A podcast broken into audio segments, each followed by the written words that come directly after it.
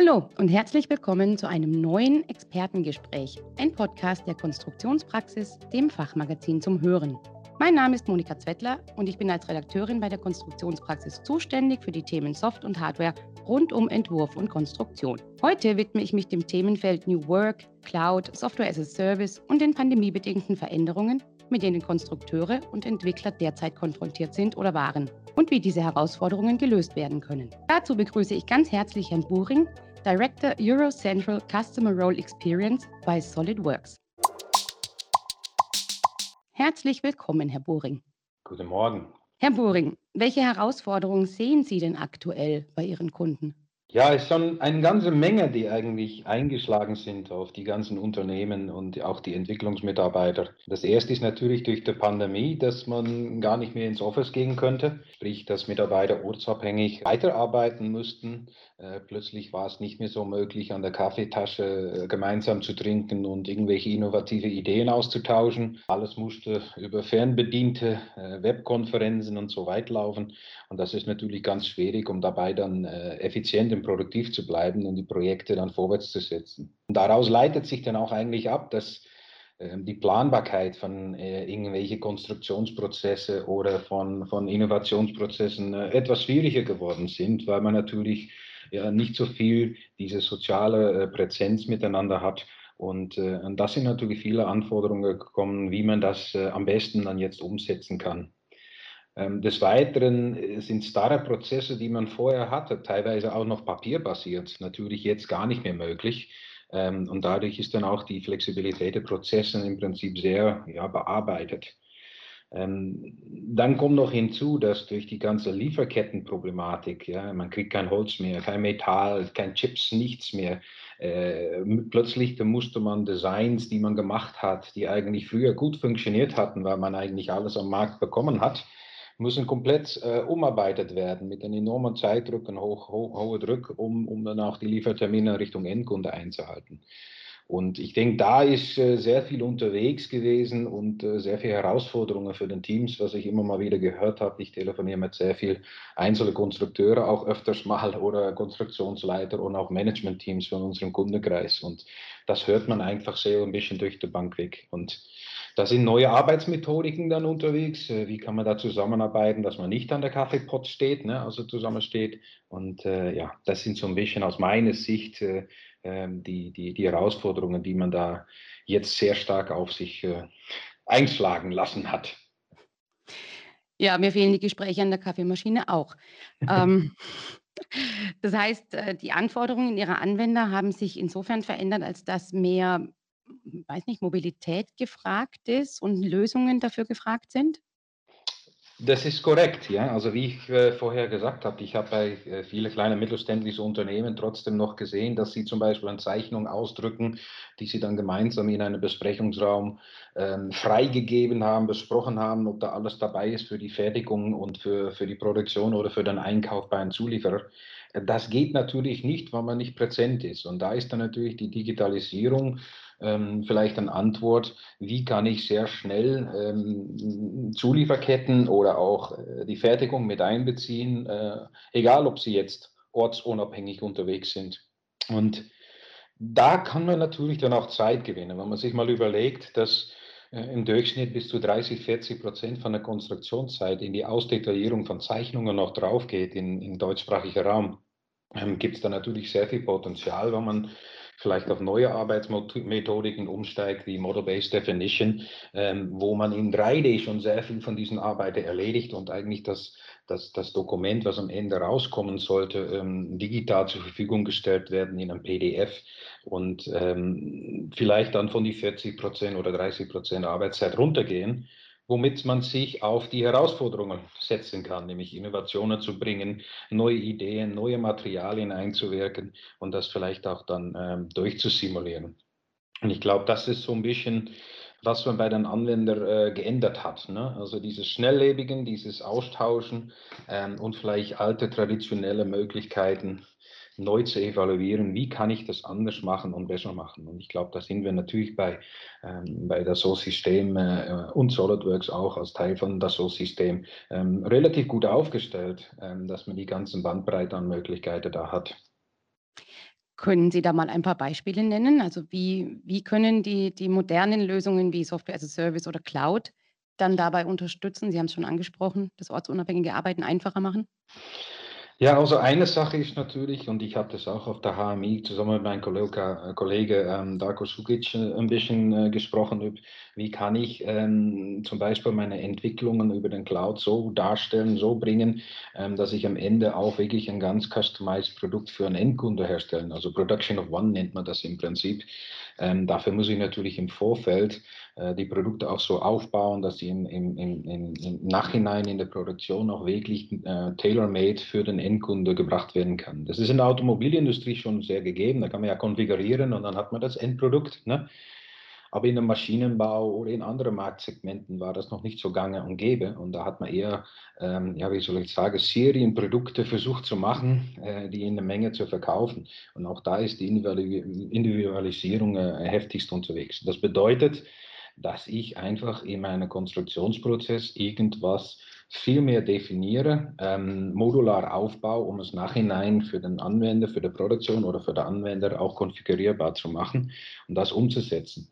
Und wenn ich sowas natürlich auf der Cloud machen kann, dann habe ich diese Ortsabhängigkeitsproblematik eigentlich gar nicht da. Und das ist, was die 3D Experience Plattform auch unseren Kunden, unsere SolidWorks-Kreis liefern kann, weil ich die Verbindung legen kann zwischen was das so zum Beispiel in Delmia alles liefert und das, was SolidWorks liefert an exzellente Design-Tools.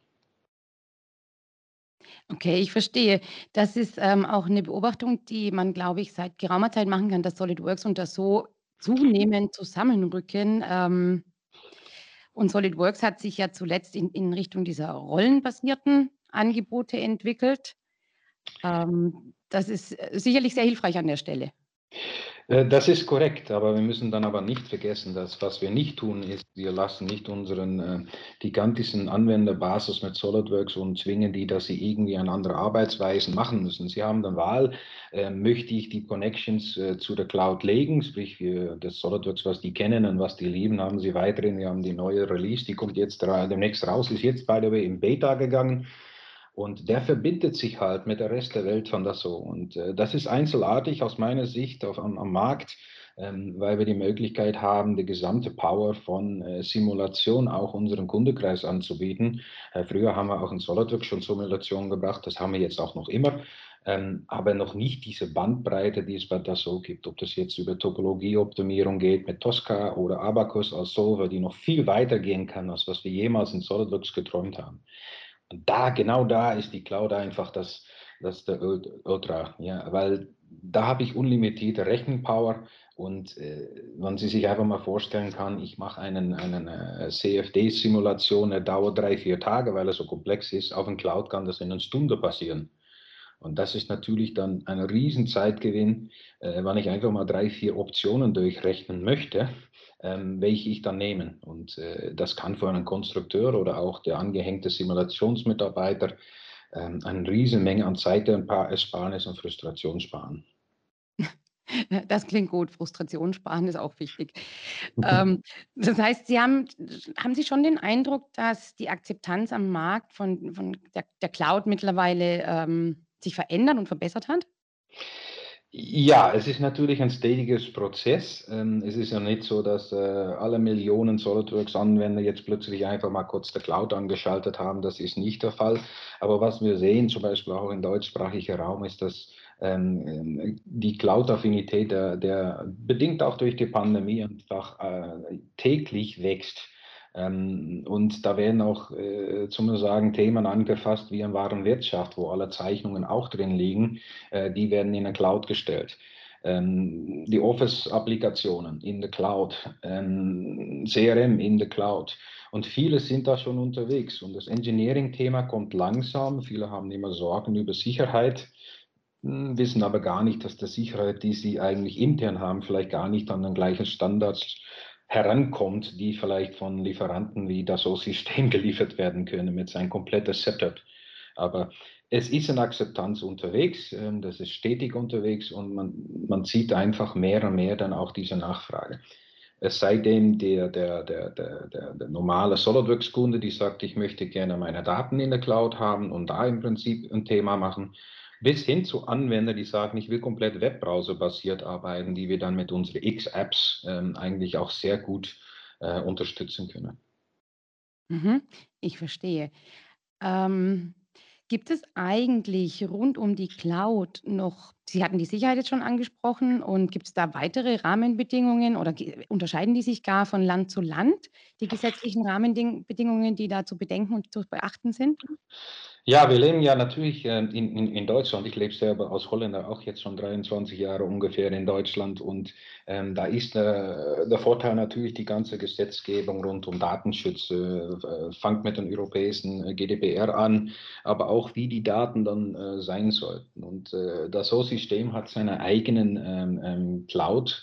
Äh, Provider. Äh, man kann es natürlich auch auf anderen Cloud-Providers draufsetzen, die dann mehr im amerikanischen Raum unterwegs sind, aber unsere eigene Outscale Cloud ist europäische Standards ähm, und ist, äh, ist auch in Europa angesiedelt, ähm, wodurch sehr viel von dieser Gesetzgebung natürlich vorteilhaft für den europäischen Raum ist.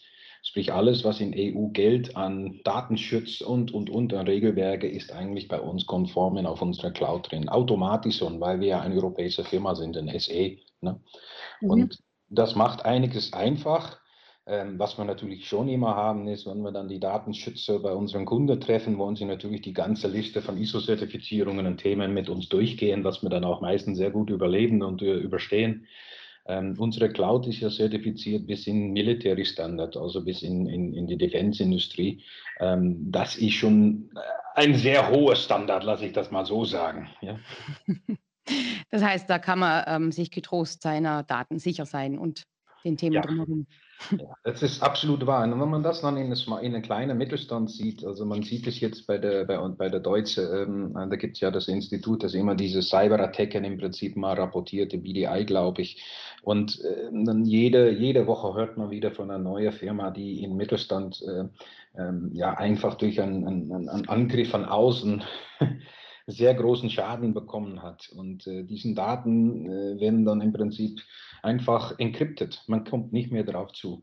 Und das ist, das erfordert sehr hohe Investitionen. Wir haben fast fünf Layers an Security, die wir bei unseren Cloud da ähm, gewährleisten. Sonst würde auch nicht äh, gewisse Industrie bei uns auf der Cloud dann äh, arbeiten. Und das kann ein Mittelstandler vielleicht nicht mit dem gleichen Investitionslevel jedes Woche, jeden Monat, jedes Quartal auf dem Stand bringen, wo es sein muss. Und genau da kann man sich als Mittelständler sehr viel Kosten sparen, wenn man sagt, ich outsource das oder ich hole das einfach als Software as a Service, also SaaS-Modell mit den Standard-Apps, die man liebt und kennt, wie den SolidWorks, aus diesem Cloud raus. Mhm. Apropos Software as a Service, ähm, könnten Sie mehr für mein Verständnis wahrscheinlich mal ganz kurz erklären, ob eigentlich Cloud-basiertes Konstruieren das gleiche ist wie Konstruieren mit Software as a Service? Ja, Cloud ist auch wieder so ein, so ein, so ein Hype-Wort. Und äh, ich muss ehrlich sagen, ich kenne das sehr lange schon auch, wo ich bei Hewlett Becker damals angefangen habe, diese ganze Abkürzung an Themenwörter, Buzzwords. Ähm, Im Prinzip gibt es in Cloud so drei Levels. Also ähm, das erste, das nennen wir IaaS, Infrastructure as a Service. Das ist nichts anderes als die komplette IT-Infrastruktur, die man dann ähm, als ein Service anbietet. Ähm, das machen vielen kleinen Unternehmen schon selber, sprich Virtualisierung, und sie bieten dann ihre eigene Infrastruktur, die Anwender an. Ähm, und der nächste Level ist einfach, wenn ich eine Plattform als Service habe, PaaS heißt das, ähm, da bestelle ich dann im Prinzip verschiedene Möglichkeiten zur Verfügung, aber es sind keine Standard-Applikationen. Und was wir eigentlich dann auch noch on top anbieten, ist das SaaS-Modell, das ist Software as a Service, wo Standard-Applikationen wie zum Beispiel ein SolidWorks Connected oder einen Delmia Layout äh, oder einen Sculpture Roller oder, oder, oder einfach als ein Software-Service ähm, aktiviert werden können und vielleicht auch nach einer kurzen Zeit wieder abgeschaltet werden können.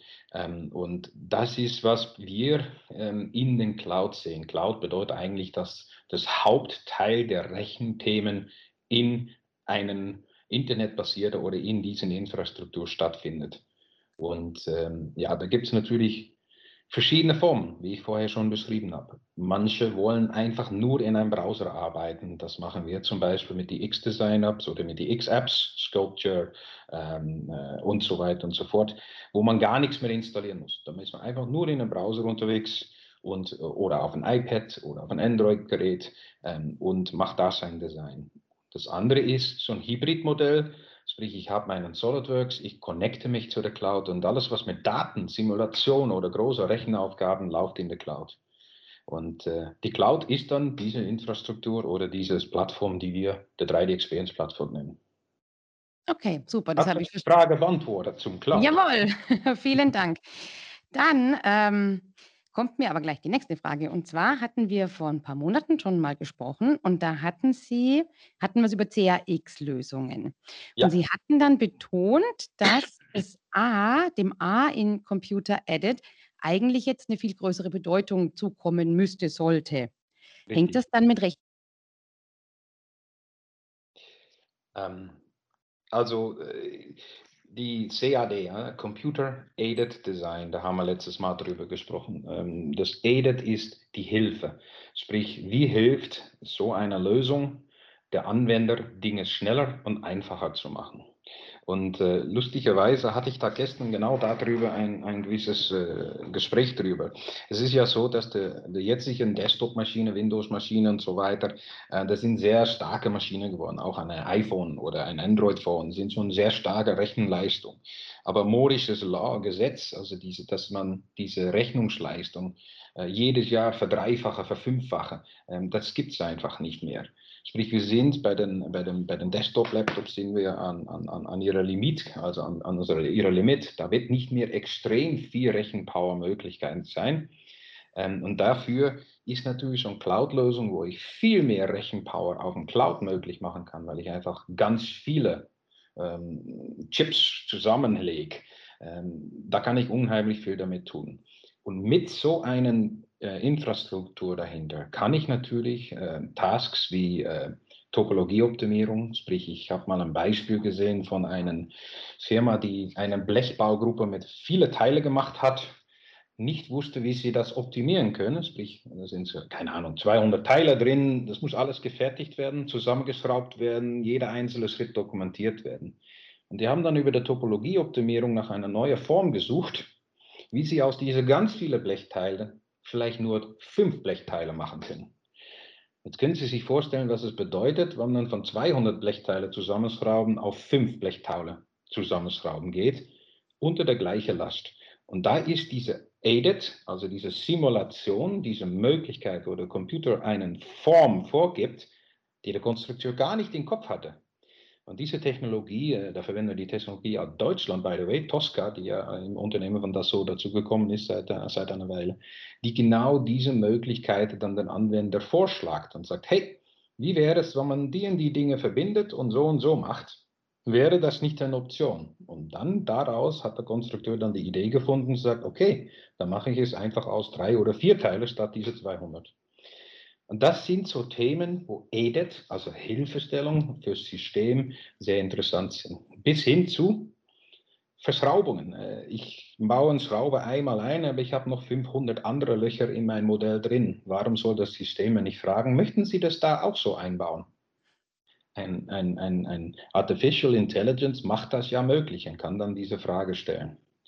Und äh, zu guter Letzt ist mein Lieblingsteil schon ein bisschen, wann ich einen Teil schon mal habe, oder auf einem Marktplatz wie Part Supply vorhanden ist.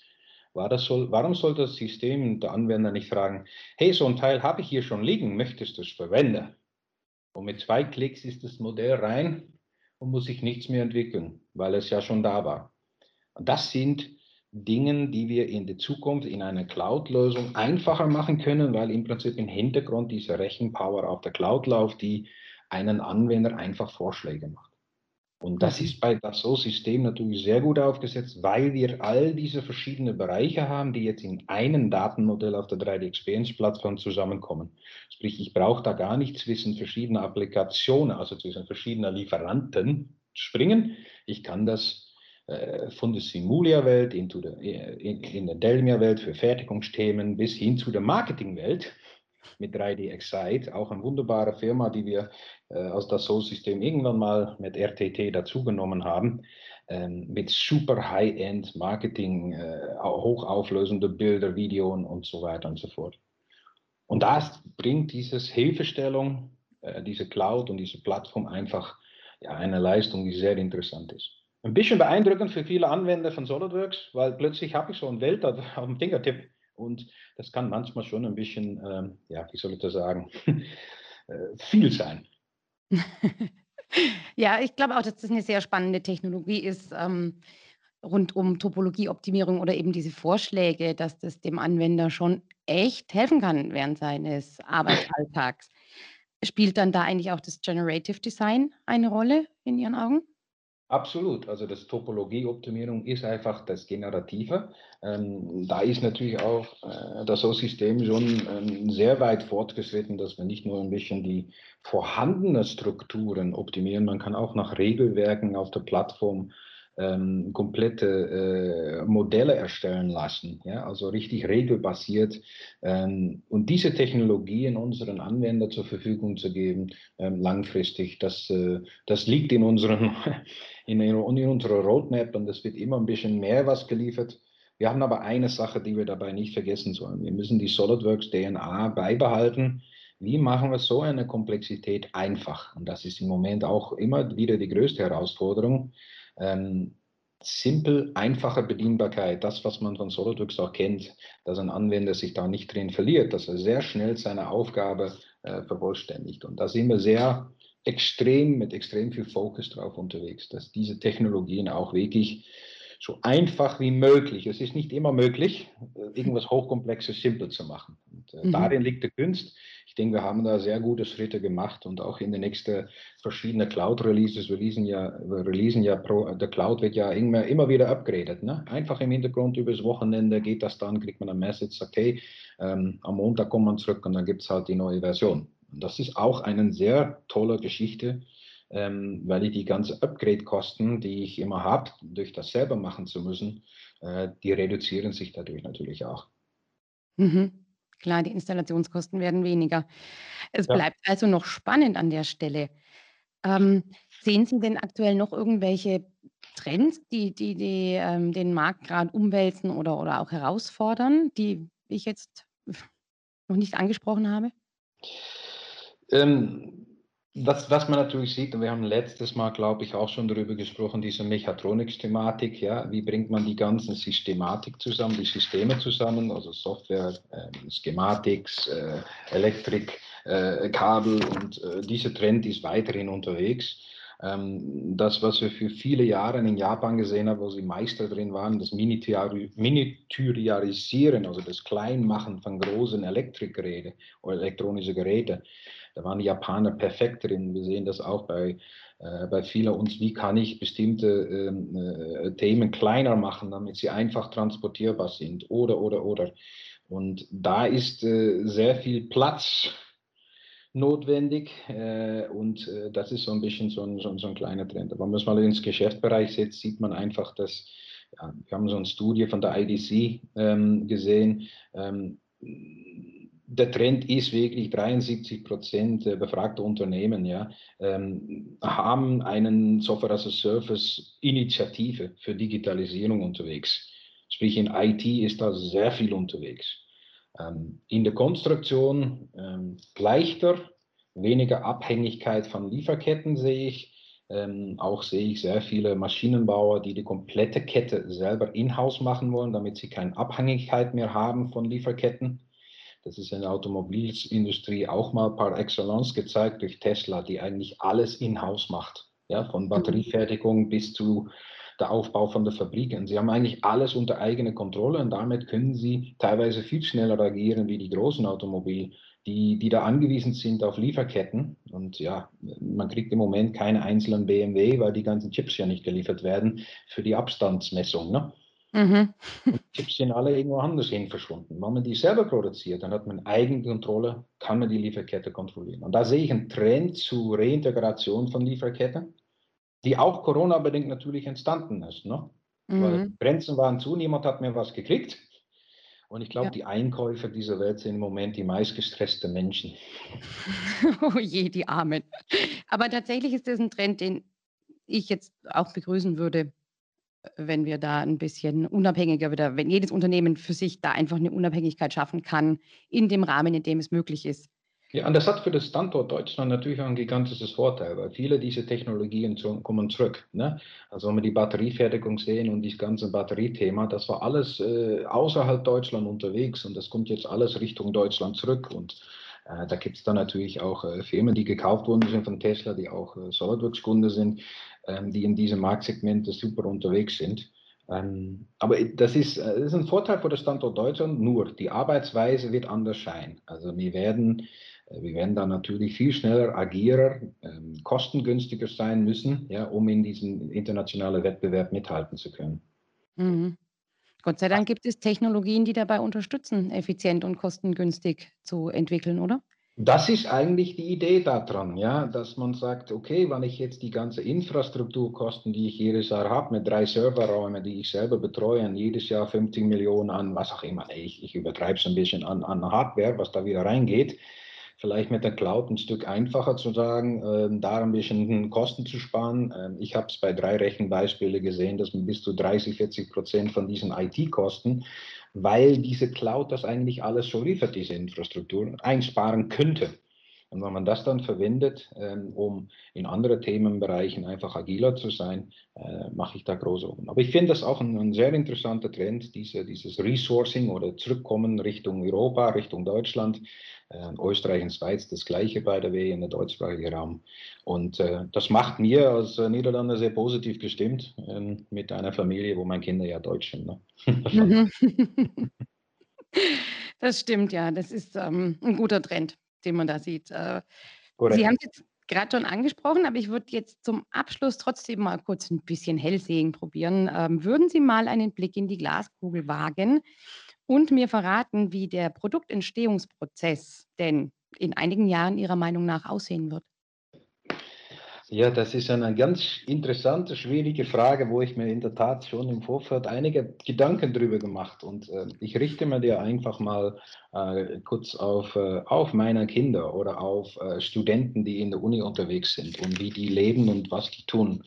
Und ich finde es sehr interessant zu sehen, dass zum Beispiel mein 30-Jähriger kein einzelnes ähm, Dokument anfasst. Also ob es jetzt Office, PDFs oder was für Dokument, keine Dateien. Ja? Sie ist einfach nur auf ähm, kollaborative Plattformen unterwegs. Ähm, sie schaut auf eine Plattform Filme, Netflix.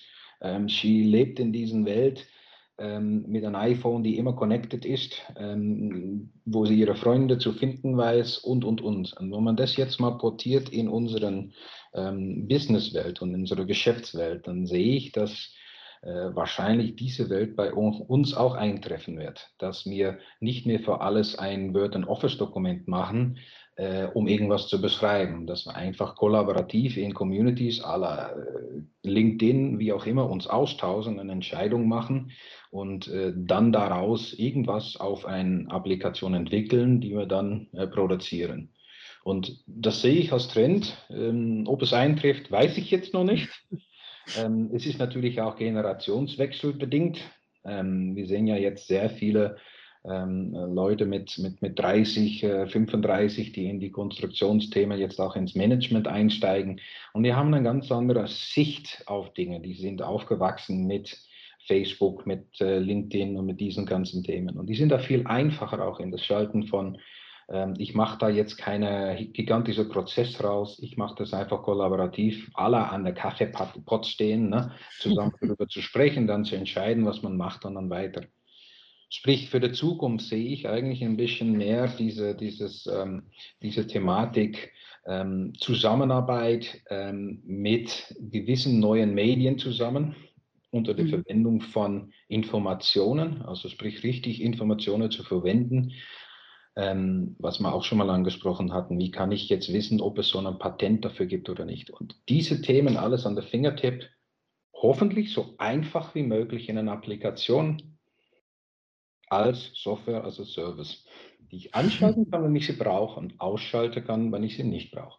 Und ich denke, dahin wird sich sicherlich einiges entwickeln. Ist es zwei Jahre, drei Jahre, fünf Jahre? Kann ich leider nicht sagen. Das hängt ein bisschen davon ab, wie die, wie die Generationswechsel. Und nicht falsch verstehen, ich habe auch sehr viel, ähm, soll man sagen, älteren Leute wie ich oder 48, 50-Jährige getroffen, die schon längst in die digitale Welt unterwegs sind und das ganze Thema auch verstehen. Sprich, es mhm. ist nicht ein altersbedingtes Thema, aber es ist ein Mindset-Thema. Und äh, ja, da kann man viel lernen, auch aus äh, Silicon Valley und diesen ganzen Startups, die wir haben aus China. Ja, die Digitalisierung hat uns quasi im Griff, oder? Also, was Sie mit Ihrer Tochter sagten, äh, kann ich bestätigen. Da gibt's auch kein da wird auch nichts mehr ausgedruckt. Also, kein keine Schuldokument, nichts mehr. Es geht alles nur noch digital. Ich werde da manchmal ein bisschen, äh, weiß ich nicht, fuchsig, weil ich denke, manches muss man auf Papier haben, aber wahrscheinlich muss man nicht mehr alles auf Papier haben. Und wie Sie sagen, da kommt ein neues Mindset. Also, wir ich glaube, es ändert sich aktuell schon, aber ich glaube, da kommt einiges noch. Insofern glaube ich auch, dass es spannend bleibt. Und mal Ja. sehen. Ja, und das wird auch in die, in die, in die, in die, in die CAD-Welt Einfluss nehmen. Ja, ähm, das SO-System hat ja schon als erster am Markt darüber gesprochen, dass man eigentlich keine Dateien braucht. Ja, dass man eigentlich ein digitales Modell hat, was fließt, was äh, interaktiv ist, was da vorhanden ist. Und äh, ich denke, da wird es in der Zukunft hingehen, gegen die Sicherheitsaspekte, die wir genannt haben, aber auch diese ganze neue Methodik, diese Arbeitsweise, dieses Kollaborative. Früher war das ja ein Schimpfwort. Ja. Ähm, heutzutage ist das ganz normal, äh, Collaboration zu sagen oder Zusammenarbeit, so wie ich das mal einfach nenne. Ja, das stimmt. Das äh, gehört heute quasi zum guten Ton seit Corona. so sieht's aus. Ja. Und wer weiß, was noch passiert. Also Frauenhofer hat der erste Quantencomputer in Baden-Württemberg hingestellt. Ne? Ja. Ähm, da, aber das ist auch sowas. Ein Quantencomputer kann man nicht auf jeder Arbeitsplatz hinstellen. Das dauert noch zehn Jahre, bis die das so miniaturisiert haben, dass jeder das hat. Und da könnte das vielleicht in einer Cloud-Lösung sehr interessant sein, ne? so eine Rechenpower. Mhm. Ein Wahnsinn, was da wohl noch kommen mag. Ich schlage vor, ähm, dass ich Sie in zwei Jahren wieder einlade zu einem Gespräch und dann ähm, höre ich mir vorher das Gespräch von heute an und dann sehen wir mal, wie weit wir ähm, richtig lagen mit den na, würde mich, würde mich sehr freuen und äh, wer weiß, was für Neues alles noch dazukommt. Das macht Genau. Ja ne? Klasse. Vielen herzlichen Dank, Herr Boring. Das war sehr spannend. Also auch Dankeschön meinerseits. Und liebe Hörer, wenn es euch gefallen hat, dann empfehlt uns doch weiter, teilt den Podcast oder gebt uns einen Daumen hoch. Und wenn ihr Fragen oder Anregungen habt, schreibt uns gerne an redaktion.konstruktionspraxis.vogel.de. Wir freuen uns auf Feedback. Ansonsten sage ich vielen Dank fürs Zuhören und bis zum nächsten Mal. Das Fachmagazin Konstruktionspraxis zeigt aktuelle Trends auf, vermittelt Grundlagenwissen und veröffentlicht Hintergrundberichte sowie Anwenderreportagen. Konstruktionspraxis. Alles, was der Konstrukteur braucht.